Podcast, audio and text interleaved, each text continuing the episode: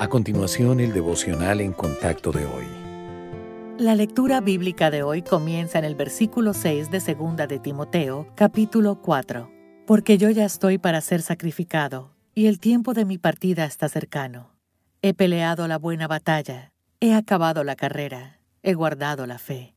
Por lo demás, me está guardada la corona de justicia, la cual me dará el Señor, juez justo, en aquel día, y no solo a mí, sino también a todos los que aman su venida. Procura venir pronto a verme, porque Demas me ha desamparado, amando este mundo, y se ha ido a Tesalónica. Crescente fue a Galacia y Tito a Dalmacia. Solo Lucas está conmigo. Toma a Marcos y tráele contigo, porque me es útil para el ministerio. A Tíquico lo envía a Efeso. Trae, cuando vengas, el capote que dejé en Troas en casa de Carpo, y los libros, mayormente los pergaminos. Alejandro el calderero me ha causado muchos males. El Señor le pague conforme a sus hechos. Guárdate tú también de él, pues en gran manera se ha opuesto a nuestras palabras. En mi primera defensa ninguno estuvo a mi lado, sino que todos me desampararon. No les sea tomado en cuenta. Pero el Señor estuvo a mi lado y me dio fuerzas para que por mí fuese cumplida la predicación y que todos los gentiles oyesen.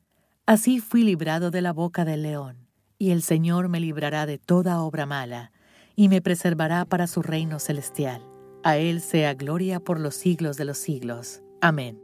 La Biblia detalla la valentía que el apóstol Pablo demostraba en las pruebas. Fue combatido por líderes religiosos, maltratado por magistrados y agredido por turbas. Sin embargo, se mantuvo firme. ¿Cómo lo hizo? Veamos el testimonio de Pablo dijo que vino a los Corintios en debilidad y que habló con temor y temblor. Afirmó que había sido abrumado más allá de su capacidad de soportar. De hecho, en una ocasión su temor fue tan fuerte que un ángel lo exhortó a no tener miedo. Pablo era humano, como nosotros. ¿Qué sabía Pablo que pudiera ayudarnos? Donde quiera que estuviera el apóstol, Dios estaba presente. Él confiaba en la orientación del Espíritu Santo y también era confortado por la seguridad que le daba el Señor de su compañía. Aunque parecía que Pablo estuvo solo ante sus acusadores, reconoció que en realidad tenía la compañía del Señor. Con el Todopoderoso a su lado, no tenía nada que temer.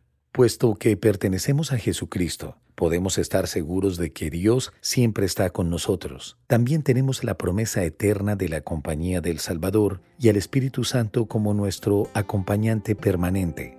Al abrazar estas verdades, encontraremos la valentía para enfrentar las pruebas de la vida.